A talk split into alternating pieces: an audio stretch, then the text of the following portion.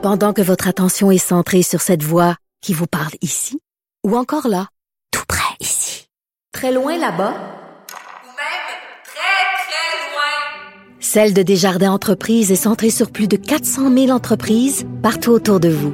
Depuis plus de 120 ans, nos équipes dédiées accompagnent les entrepreneurs d'ici à chaque étape pour qu'ils puissent rester centrés sur ce qui compte, la croissance de leur entreprise.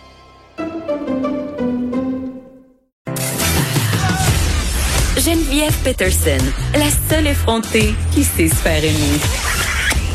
Jusqu'à 15, vous écoutez Les effrontés. Alors qu'on s'apprête euh, à déconfiner certains secteurs euh, de nos entreprises au Québec, c'est déjà le cas dans certains pays depuis plusieurs semaines et c'est le cas notamment euh, de Shanghai en Chine qui vit depuis quelque temps un déconfinement et je parle tout de suite avec un entrepreneur québécois qui vit et travaille à Shanghai, Carl Bro. Bonjour.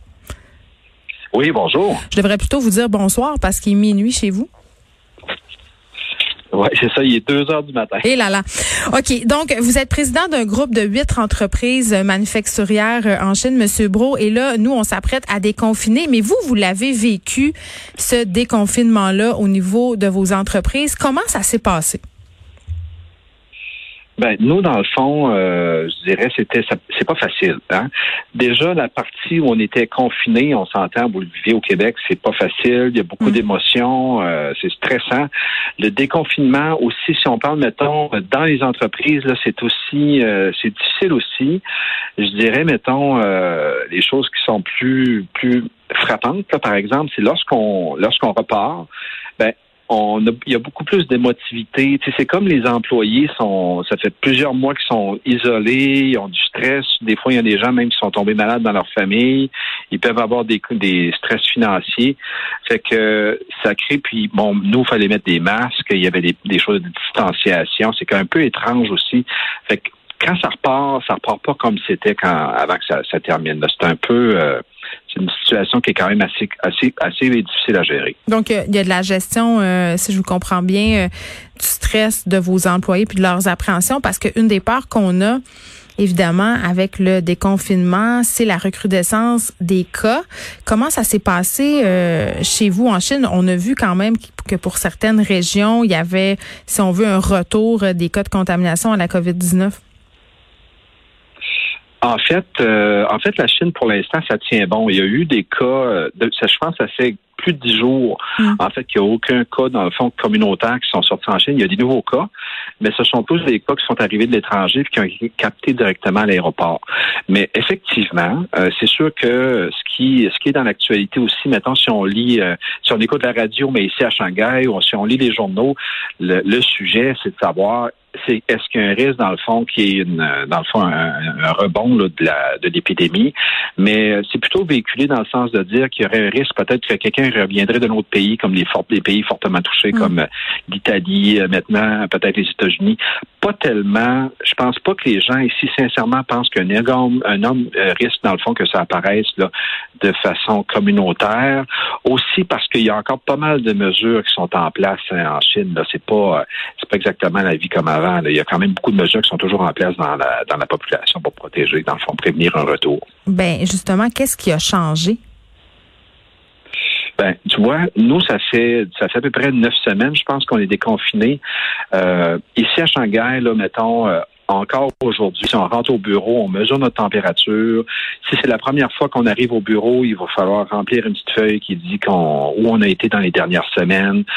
Euh, il y a un code aussi qui dit sur le téléphone cellulaire si on était présent à Shanghai, c'est, dans le fond, on utilise l'application qui est utilisée pour faire des paiements, parce qu'on utilise beaucoup de téléphones cellulaires pour payer ici en Chine, à Shanghai surtout.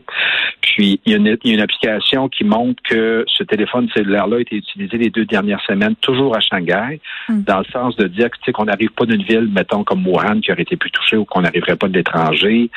Euh, évidemment, dans les bureaux, faut, il faut porter des masques hein, dans les bureaux, dans les usines. Euh, il, il y a un paquet de choses, dans le fond, qui sont encore en place qui c'est plutôt là-dessus, je pense que les gens misent pour pour, pour éviter un rebond. Mais à l'inverse, il y a des choses qui se comme là depuis le 27, ben là il y a le retour à l'école progressif. Donc, tu sais, il y a des choses qui avancent aussi. Là, c'est comme, on, il y a vraiment un niveau de confiance qu'on on est en train de passer à l'autre étape. Je ne sais pas si vous suivez euh, la situation au Québec, Monsieur Bro, mais nous, on s'apprête euh, à retourner les enfants, en tout cas pour les parents qui le voudront bien, sur les bancs d'école. Il y a des gens qui trouvent ça très, très vite. En Chine, vous avez quand même attendu très, très longtemps. Euh, ouais. Ben, j'essaie de voir l'échelle de temps. Tu vois, le premier cas ici à Shanghai, c'était le 19 janvier. Hmm. Puis le retour progressif, c'est à peu près 30% des étudiants, dans le fond, qui sont retournés à l'école le 27 euh, avril. Ça veut dire, mettons, février, mars, avril. C'est essentiellement trois mois plus tard, dans le fond, entre le premier cas puis euh, le retour progressif dans les écoles. Ça semble plus lent. Oui, ça semble effectivement plus lent. Une chose, euh, bon, qu'on pourrait questionner aussi, c'est le modèle des entreprises, parce que bon, beaucoup euh, d'employés ont été en télétravail. Je pense que ça va être l'occasion pour certaines entreprises un peu de revoir euh, leur modèle. Est-ce que ce sera votre cas? Absolument. Moi, je dis que, tu sais, on, on, se demandait justement si on n'allait pas, comment est-ce qu'on allait être dans l'après, la nouvelle vie, dans le fond, après le mm. virus, là. Puis je pense que le télétravail, c'est un gros changement. On, s'est habitué. Nous autres aussi, nous autres, ça fait trois mois, dans le fond, qu'on travaille en vidéo, on travaille à distance puis on, on voyage, tu on a essentiellement arrêté complètement de voyager. Bon, on n'ira pas jusqu'à l'extrême de, plus voyager, mais je pense sincèrement dans les nouvelles habitudes de travail, on va on va moins voyager d'après moi. On va utiliser plus la vidéo.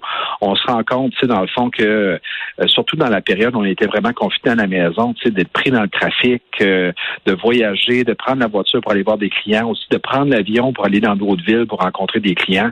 Finalement, ça prend quand même pas mal de notre temps. Là. Fait que là maintenant, on, a, a pris l'habitude de travailler en vidéo. Puis tu sais, on passe d'un meeting avec quelqu'un qui est dans une ville, avec un meeting avec un employé, avec un autre meeting, dans le fond, euh, essentiellement sans, sans délai. Là. Fait que c'est des choses qui vont nous rester. Je pense que oui, vraiment.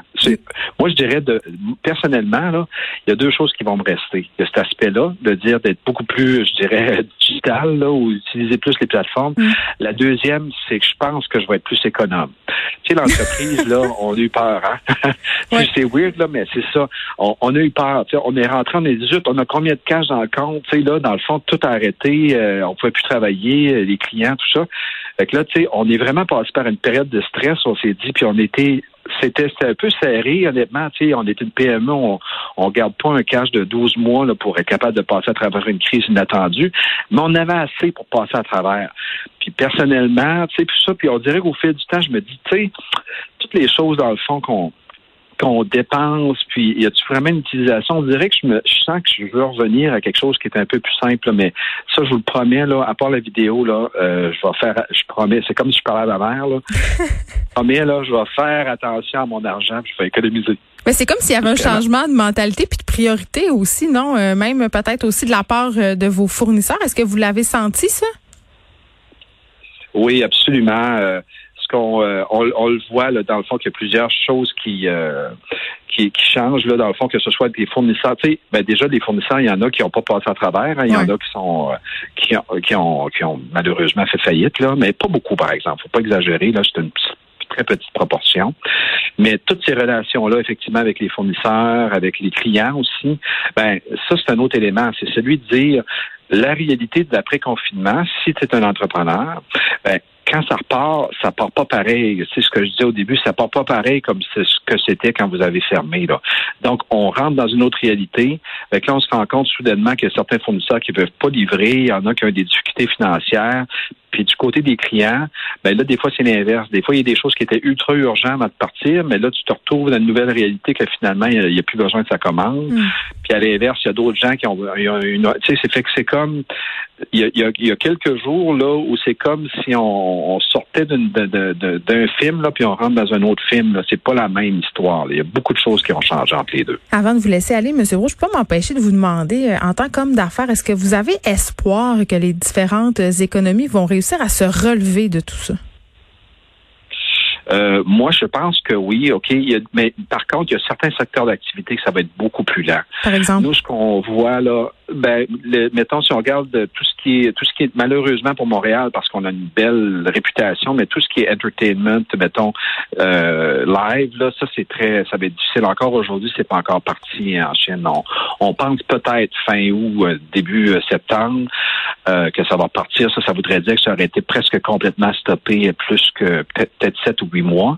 Éventuellement, ça va reprendre, mais ça va être difficile. Des secteurs comme le tourisme, ça va être difficile aussi. Ça va finir par reprendre, mais ça va être long. À l'opposé, il y a des choses qui ont rebondi presque spontanément. Le commerce en ligne, tout ce qui est alimentaire, euh, les restaurants qui ont vécu ça très, très, très difficile, ben ils ont rebondi. Tu sais, veux, veux pas, ça faisait deux mois qu'on mangeait à la maison. Là, on commençait à avoir hâte d'aller au restaurant pour manger quelque chose d'autre que notre euh, la popote qui est pas nécessairement si bonne pour commencer. Là. Ça fait que tu sais, il y a des choses qui rebondissent vraiment rapidement, mais il y en a d'autres qui ça prend plus de temps. Carl Brook est entrepreneur euh, québécois qui travaille euh, à Shanghai en Chine. Merci de nous avoir parlé, qui est président aussi d'un groupe de huit entreprises manufacturières et de divertissement. Quand même, c'est important de souligner. Je vais vous souhaiter une très bonne nuit, Monsieur Bro. Merci de nous avoir parlé fait plaisir. Au revoir. Au revoir. De 13 à 15, les effrontés.